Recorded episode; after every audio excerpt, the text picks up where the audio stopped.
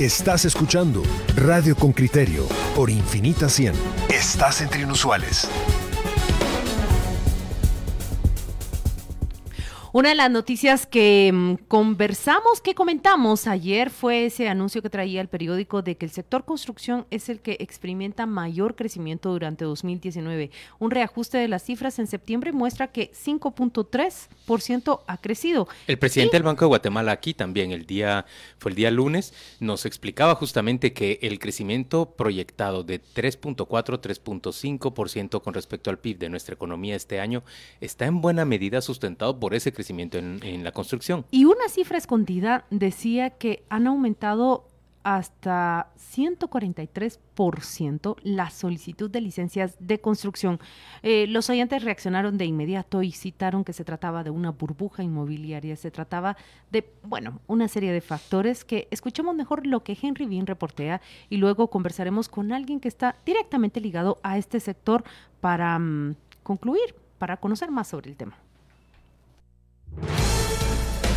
El informe de Henry Bean, reportero con criterio.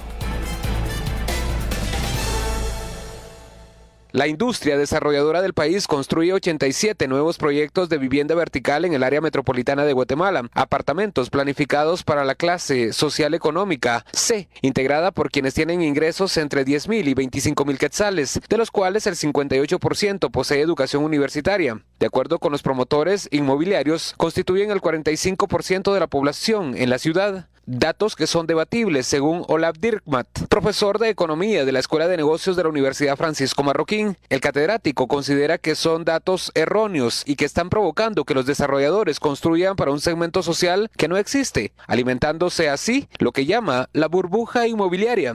Obviamente esos datos originalmente creo que ni siquiera eran hechos específicamente para el sector inmobiliario, sino para más general eh, cualquier tipo de empresa parece que ellos usan como un sistema de puntos. Entonces asignan puntos a un hogar a base de lo que un hogar tenga. Entonces un hogar tiene dos celulares, una secadora, una empleado, eh, una empleada doméstica y por cada cosa que tenga un hogar eh, recibe una cantidad de puntos, suman los puntos y los puntos determinan en qué, en qué clase socioeconómica yo creo que el error tal vez está ahí. Las conclusiones del catedrático es que la industria ha sobreestimado el tamaño del segmento C, que posiblemente sea más pequeño, y los allí incluidos pertenecen en realidad a los segmentos D y E, por lo que considera que no habrá compradores para las nuevas viviendas significa que probablemente los alquileres de estos apartamentos tendrían que bajar de alguna otra forma en el futuro, que los alquileres bajarán al momento de que lleguen las nuevas unidades al mercado y que la demanda de estos apartamentos al futuro empieza a bajar también. Porque ahora, digamos, hay una demanda especulativa de gente que compra apartamentos porque cree que es una buena inversión y el momento de que se dan cuenta que no es una buena inversión porque no encuentran inquilinos, por, por ejemplo, o no lo hagan cobrar el alquiler que tenían en mente, ahí es donde desaparece esta demanda especulativa. Otro panorama que plantea el economista es el siguiente. Algunos desarrolladores los más oportunistas, los más apalancados, tienden a desaparecer. Van a haber, creo yo, en mi juicio, unos proyectos que quedan medias, que no logran vender eh, gran parte de las unidades que tienen a la venta. Y eh, yo creo que el sector inmobiliario puede sufrir unos años malos, unos años malos. Víctor Cabrera, desarrollador de proyectos inmobiliarios, no cree que haya errores en los cálculos de los datos con los que se han planificado los proyectos de construcción. Sin embargo, expresa. A mí, digamos, lo que me ha parecido muy, muy interesante del punto de vista de, de OLAD es que, que ha abierto un debate, ¿verdad?, que nos puede hacer cuestionarnos los supuestos sobre los cuales se ha estado trabajando para venir y planificar el desarrollo de proyectos. Asimismo, el ingeniero dice estar consciente del déficit habitacional que tiene Guatemala, que en términos cualitativos y cuantitativos se sitúa en 1.5 millones de viviendas, que señalan corresponden a las clases más bajas. Bueno, tiene ese tamaño, entonces el D es el que es más grande. Entonces, por ahí la llamada de atención es cómo podríamos, como desarrolladores, atender a a ese segmento D. El precio en edificios verticales para los segmentos A, B y C oscilan por encima de los 100 y los 120 mil dólares por apartamento. Y las previsiones apuestan para la construcción de 87 nuevos proyectos. Henry Bean, Radio con Criterio.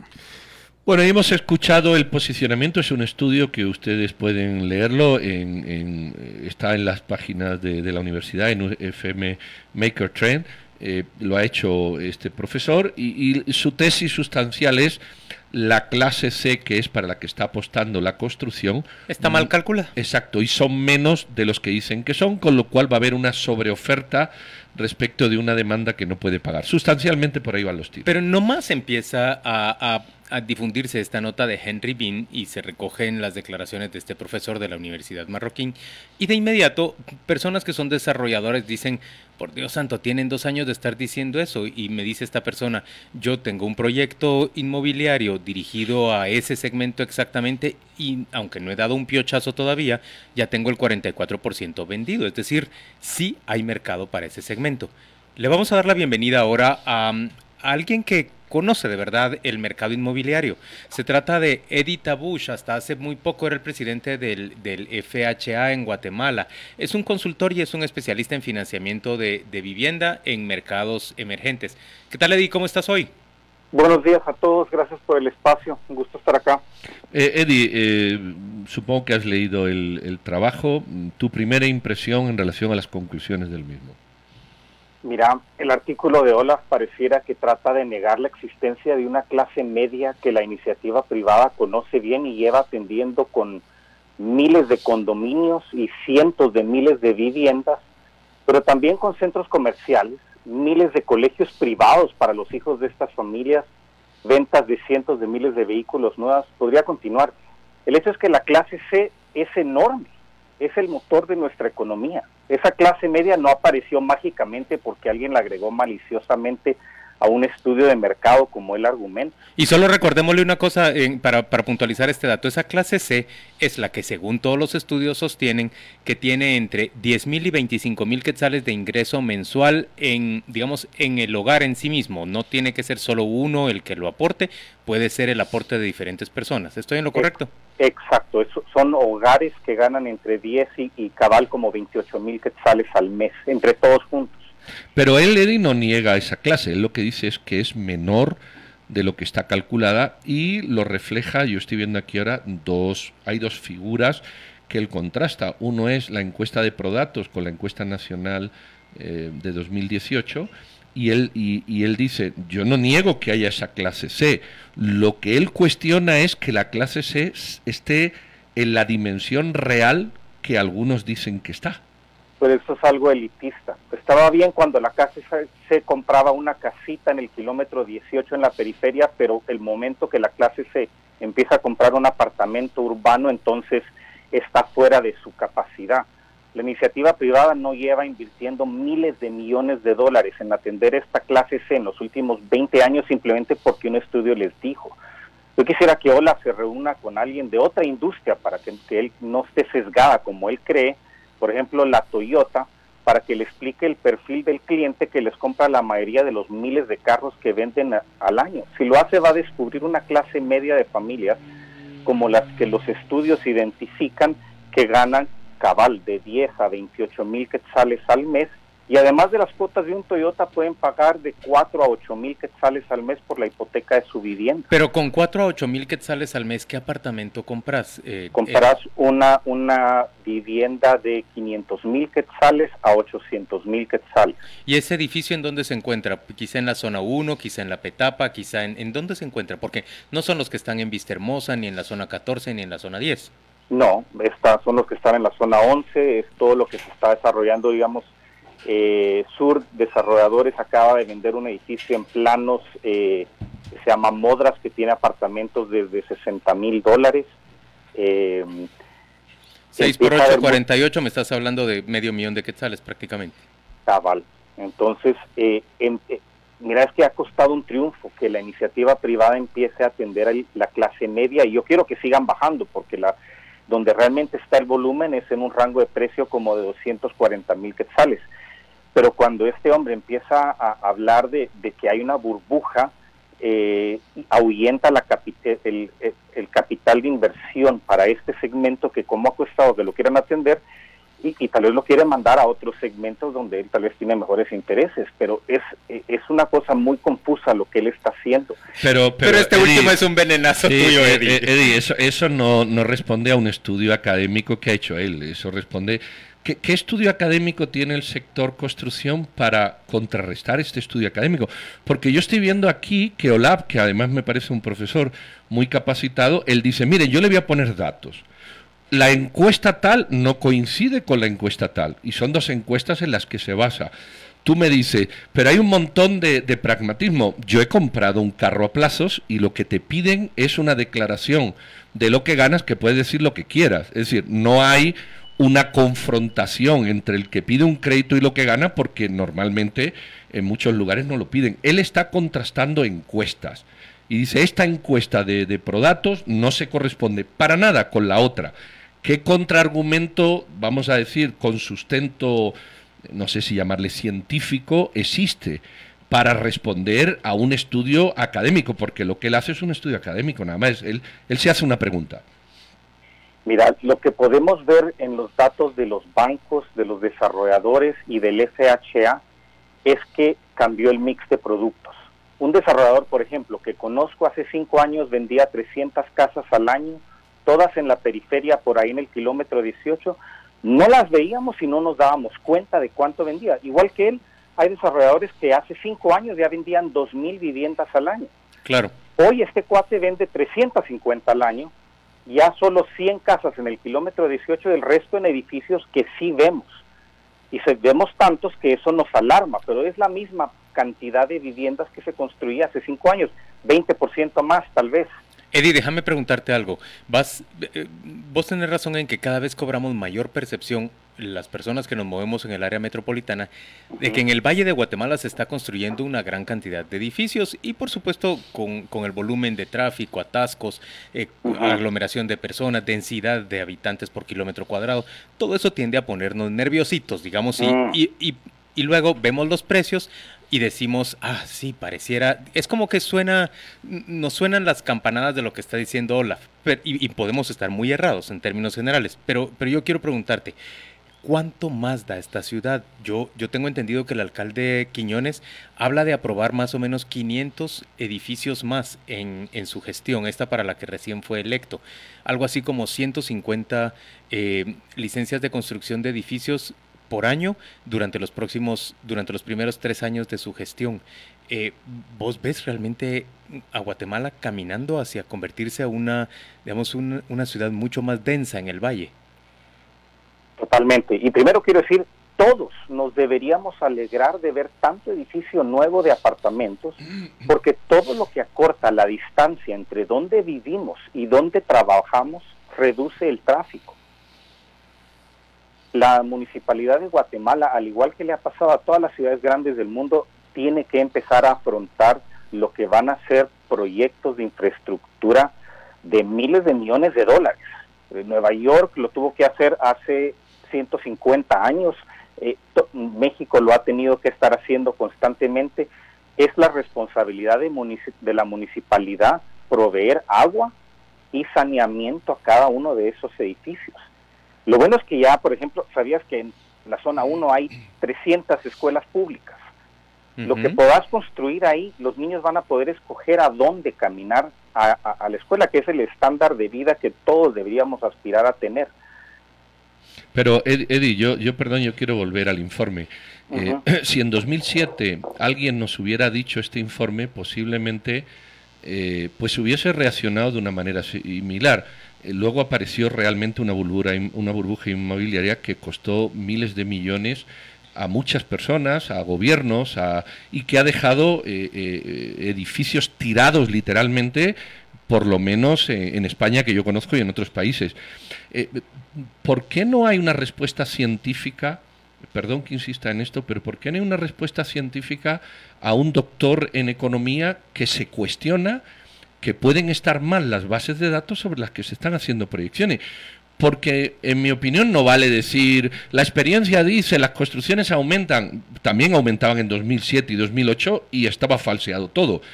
¿Por qué no darle una respuesta científica? Decir, no, mire señor, usted toma Prodatos, le voy a traer Prodatos 1, Prodatos 5, no sé qué, no sé cuándo, que contradicen lo que usted... Mm, mm, ¿Está dispuesto el sector construcción a afrontar esto desde una discusión meramente técnica, que es lo que él propone?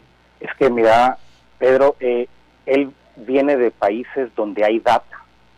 Él, se sentó a ver en Internet toda la data que pudo para armar este, este artículo y, Guatemala no es así.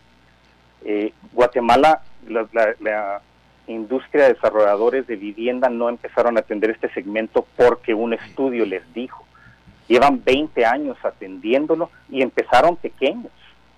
Y gracias a Dios esta clase media está creciendo. Ahora, la preocupación de una burbuja es un tema serio. Y te voy a explicar. Lo que realmente afecta, primero es que los bancos empiezan a originar muchos créditos hipotecarios de muy mala calidad en otras palabras, que le empiecen a prestar a miles de personas que están sobreendeudados o que no tienen sin capacidad, de pago. Exacto. Y que la suma de tantos créditos malos afecte la posición del banco. Eso no se puede dar en Guatemala. Primero porque nuestro mercado de financiamiento es diminuto de vivienda. Según un estudio del Banco Mundial, y aquí está la data que vos quisieras oír, el estudio se llama Housing Finance Across Countries, y lo pueden encontrar buscándolo en Google, tenemos la penetración y la cartera hipotecaria como porcentaje del PIB más pequeña de toda Latinoamérica. Hoy la banca de Guatemala origina solo unos 14 mil créditos hipotecarios por año y maneja una mora muy, muy baja.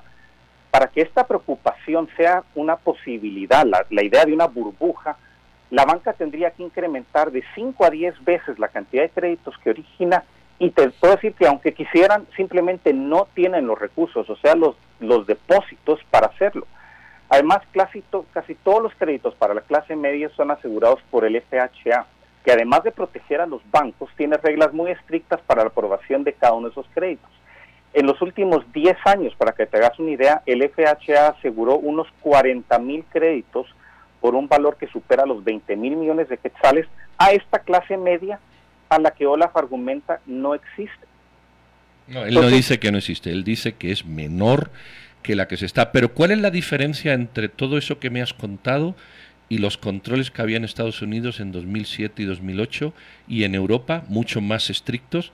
Y a pesar de eso se dio la burbuja. Él lo que está diciendo es, se puede estar eh, eh, promoviendo una burbuja. Empezó la burbuja en Estados Unidos porque tienen un sistema hipotecario único en el mundo, donde el que origina el crédito no es el mismo que se queda cobrándolo y el mismo que compra la obligación. O sea, el banco origina un crédito de mala calidad, de ahí lo vende, donde lo titularizan y cuando lo vende sale de su balance. Así funciona el mercado hipotecario en Estados Unidos. En Guatemala no tenemos un mercado hipotecario secundario, o sea, los bancos no están vendiendo sus hipotecas y hay varias maneras de hacer eso. Hay, está el sistema eh, danés, donde cuando titularizas se queda el crédito en tu balance entonces hay una, un interés virtuoso porque origines créditos de buena calidad.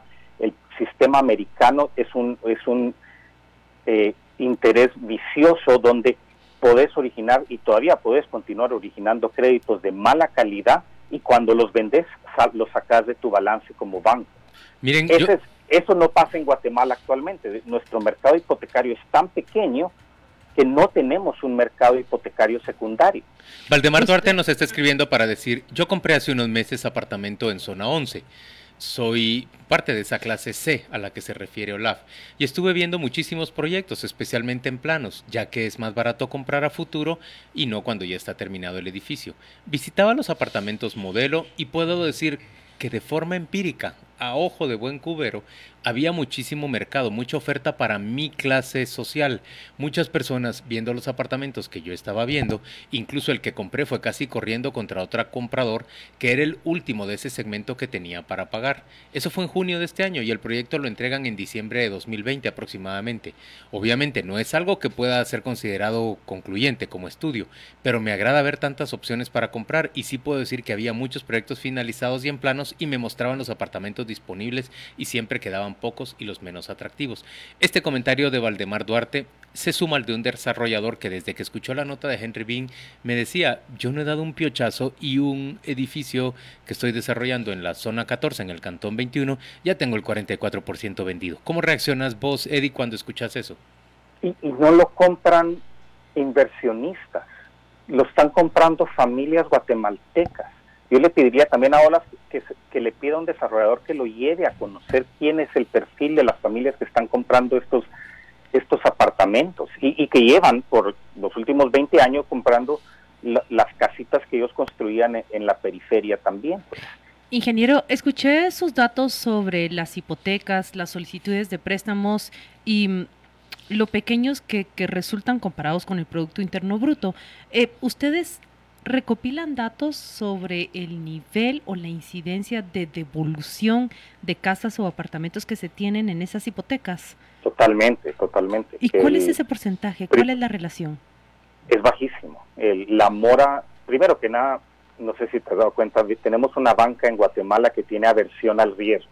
No es una banca que le gusta arriesgar mucho. No, si todos los años le compran los bonos al gobierno prioritariamente. Exacto. Entonces, y cuando y cuando te prestan para una vivienda es solamente después de que te revisaron profundamente tus ingresos, tu nivel de endeudamiento. Entonces, las personas que están comprando estas estas viviendas tienen una mora muy muy baja, además de tener en muchos casos un seguro de hipoteca que protege al banco el FHA es un instituto que no recibe presupuesto del Estado, o sea que deja utilidades de la venta de, estos seguros de hipotecas. No le está costando nada al país, tiene grandes reservas para poder cubrir, recibe estudios actuarios todos los años para poder eh, estar seguro que está cobrando lo que se debería estar cobrando según el riesgo de país y prácticamente en mi tiempo hemos hecho análisis de qué pasaría si se diera un, un efecto catastrófico, un terremoto, eh, un huracán que le pegara al país, qué pasaría si entonces uh -huh. miles de familias dejaran de pagar esos apartamentos y se los devolvieran al banco y al FHA le to tocaría tener que comprarle esas viviendas a los bancos según el cuando ellos presentan sus reclamos seguro y, y los números están eh, estamos bien protegidos. Es, eso es lo peor de todo. Miren, es que queremos eh, que la iniciativa privada atienda al el segmento C, pero debajo de, de, la pirámide del segmento C1 y C2 tenemos el C3 y el D1, un mercado que es quizás 10 veces más grande de hogares que ganan entre 4 y 12 mil quetzales al mes. Y ahí es donde va a estar el volumen de, de vivienda. Es un, es un segmento socioeconómico que en otros países que tienen mejores sistemas de financiamiento de vivienda logran calificar de manera rentable, no ¿Sí? subsidiados para un crédito hipotecario para vivienda. Y cuando lo hacen son tantas estas familias que logran generar una industria de 7 a 12% del PIB. En contraste, hoy en Guatemala la industria de la vivienda representa menos de 1% del PIB. Eddie, déjame preguntarte algo. Yo, yo veo que muchas personas están comprando apartamentos en, en, estos, en este tipo de proyectos orientados al mercado C, pero que los, los enganchan y pretenden ayudarse a terminar de pagar el, el, apartamento con un alquiler. Y entonces ponen en alquiler su apartamento y veo a mucha gente luchando por conseguir inquilinos y, y los veo abaratar incluso la cuota de alquiler mensual porque no encuentran suficientes inquilinos. ¿Tenés idea de esto? Sí. El, el banco sabe si vas a comprar un apartamento como inversión y no te lo va a financiar a largo plazo, a menos que hayas puesto 40 o 50% de enganche, si cree que vas a depender del alquiler para poder pagar la hipoteca. En la mayoría de esos casos, el banco te calificó a vos, por ejemplo, y dijo, este señor tiene suficientes activos y suficientes ingresos para que... Para garantizar mi deuda, sí. Si no se alquila el apartamento, él va a poder estar pagando esa hipoteca. Y, y así es como lo miden. Ahora, con las familias de las que estamos hablando, ellos son los que van a vivir ahí. Hay, hay, un comentario que es recurrente en la audiencia, los oyentes con criterio envían tanto preguntas, pero también observaciones. ¿Cuánto de toda esa construcción y edificaciones puede atribuirse a ejercicios de lavado de dinero? Yo, yo no me puedo imaginar cómo podrían estar lavando dinero. Imagínate, sos un desarrollador decente que tenés, que es probablemente un gran contribuyente ante la SAT. Eh, ¿Cómo podrías estar recibiendo valijas de dinero con cientos y cientos de miles de dólares? ¿Dónde los depositas? ¿Cómo puedes justificar que estás recibiendo tanto dinero? A mí me parece imposible que eso se esté dando probablemente en el interior del país, si construís un par de casitas eh, y te las vienen y te las compran y después a saber cómo harías, pero eh, no con un edificio formal donde todo lo que todo lo que contrataste para construirlo fue de empresas que también son grandes contribuyentes eh, de la SAT y, y, hay un, un, paper trail de todo lo que tuviste que invertir para, para construirlo, no eh, Eddie, hagamos una cosa. es algo mínimo. Vayamos a la pausa comercial. Te pido que permanezcas en línea o si quieres volvemos a llamarte al volver de la pausa, pero nos interesa eh, leerte muchos de los comentarios y que vos respondas a los comentarios y preguntas que están planteando los oyentes. Este y el tema del tráfico vehicular son los que más concitan atención, diría yo, la seguridad social también y la salud eh, en, en, términos de seguro. Son los temas que más concitan la atención de, de moros y cristianos en Guatemala. Ya venimos. Estás escuchando Radio con Criterio por Infinita 100. Que lo distinto te encuentre. WhatsApp con criterio 51 55 73 64. Edita Bush, que es consultor y especialista en financiamiento de vivienda en mercados emergentes, se encuentra en la línea telefónica. Él ha sido invitado para reaccionar ante esa pregunta. ¿Hay una burbuja inmobiliaria o no? Nosotros hemos tomado ese artículo publicado por el investigador académico Olaf, que en realidad desafía todos los datos sobre los cuales emitimos conclusiones respecto al sector inmobiliario. Hay una pregunta de un oyente con criterio, Eddie, y la voy a leer literal como, como le envían. Dice, estoy en desacuerdo con el comentario de Edith Bush, ya que se debe apuntar al desarrollo de otras ciudades y quitar la carga demográfica de la capital. Y este desarrollo debe estar enfocado en un plan macro que incluya todos los segmentos, infraestructuras, industrias y viviendas. El mantener una estructura que gire todo alrededor de la capital colapsará en algún algún momento. José Armada firma este comentario. ¿Tu reacción? Totalmente de acuerdo. No, yo, no estoy ah, diciendo que solo en la ciudad, la capital, se debe invertir y desarrollar vivienda urbana. Eh, las ciudades intermedias eh, son un candidato ideal para que se construyan edificios de vivienda urbana de precio asequible eh, donde ya hay infraestructura. Es, es más barato para el Estado y los, los eh, gobiernos municipales proveer infraestructura cuando la vivienda está en un lugar donde ya hay agua, donde hay saneamiento, donde ya hay educación, donde ya hay salud, donde hay transporte público y más cerca del trabajo. Otro comentario de los oyentes con criterio dice, en un país con pocos controles y muy convulsionado, en Río Revuelto hay ganancia de pescadores. Por supuesto, em, dice, Eddie debería llamarse Matías, que no ha de ser de todos los días. Guillermo Baltasar firma este comentario. Mira, te voy a leer uno de Ligia. Dice, buenos días, la cantidad de apartamentos desocupados en la zona 14 es enorme. Sin embargo, los desarrolladores siguen vendiendo como pan caliente, 2.100 dólares el, o 2.000... El metro cuadrado, 2.100 dólares el metro cuadrado. Eh, ¿qué, hay en esta compra? Porque Juan Luis hizo una pregunta sobre el blanqueo de capitales que, que, tú dices que es difícil introducirlo. Bueno, algunos desarrolladores no lo ven tan complejo. La, pregunta es, eh, lo cierto es que se venden apartamentos caros, que se compran apartamentos caros de sector A y B, y, de que muchos de esos departamentos están vacíos a la simple figura que uno haga. Esta preocupación que Eligia manifiesta de, que se siguen vendiendo muchos carísimos en la zona 14, eh, eh, ¿desdibuja o confirma o refuta lo, que hemos estado hablando? No, ahí creo que sí, sí le pegó eh, Olaf a, decir de que hay o había demasiada oferta para el segmento AD.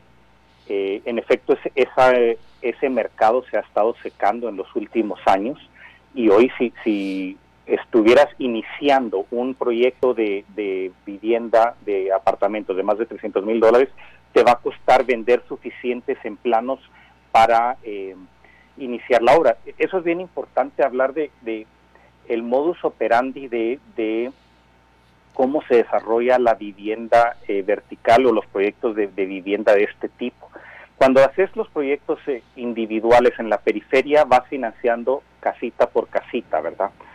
Entonces, no te das cuenta en qué momento se pide una licencia de construcción para 70 casas, se pide una para cada una. Mm. Pero cuando pedís una licencia de construcción para un edificio, sí son 70, eh, una licencia para 70 viviendas, ¿verdad? El como toma dos años sacar eh, la licencia de construcción, todas las licencias, esos dos años el desarrollador aprovecha para empezar a vender el proyecto.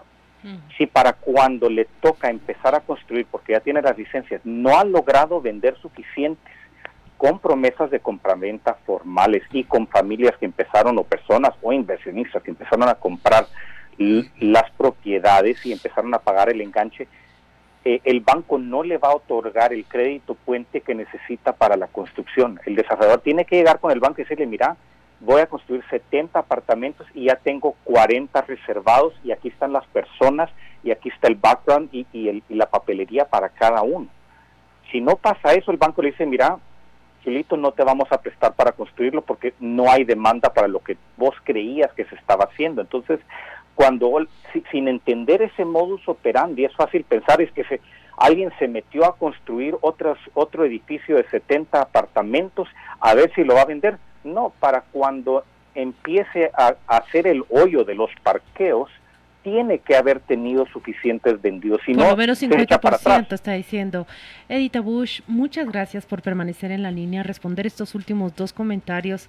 Quisiéramos extender el tiempo y leer todas las reacciones que tenemos de los oyentes con criterio, no cabe duda que este es un tema que concita la atención de, del público porque le atañe directamente. Vamos a cerrar con este comentario de Juan Antonio Acevedo que dice, hice visitas a diferentes proyectos en zona 4 y los asesores de venta siempre me indicaban que estaban casi vendidos. De acuerdo a ellos, principalmente inversionistas. Yo, por cierto, estaba buscando para inversión. Gracias a Juan Antonio Acevedo por ese comentario. Muchas gracias a Edita Bush por esta entrevista nos despedimos y le deseamos un feliz viernes. Muchas gracias por el espacio. A mí, si se dan cuenta, me apasiona el tema. No construyo ni vendo vivienda ni vendo materiales para construcción.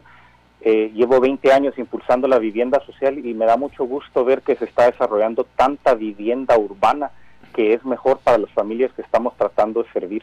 Hay, hay, Dios los bendiga. Hay también comentarios que, que le felicitan por su conocimiento y por su intervención en este programa. Muchas gracias a las órdenes.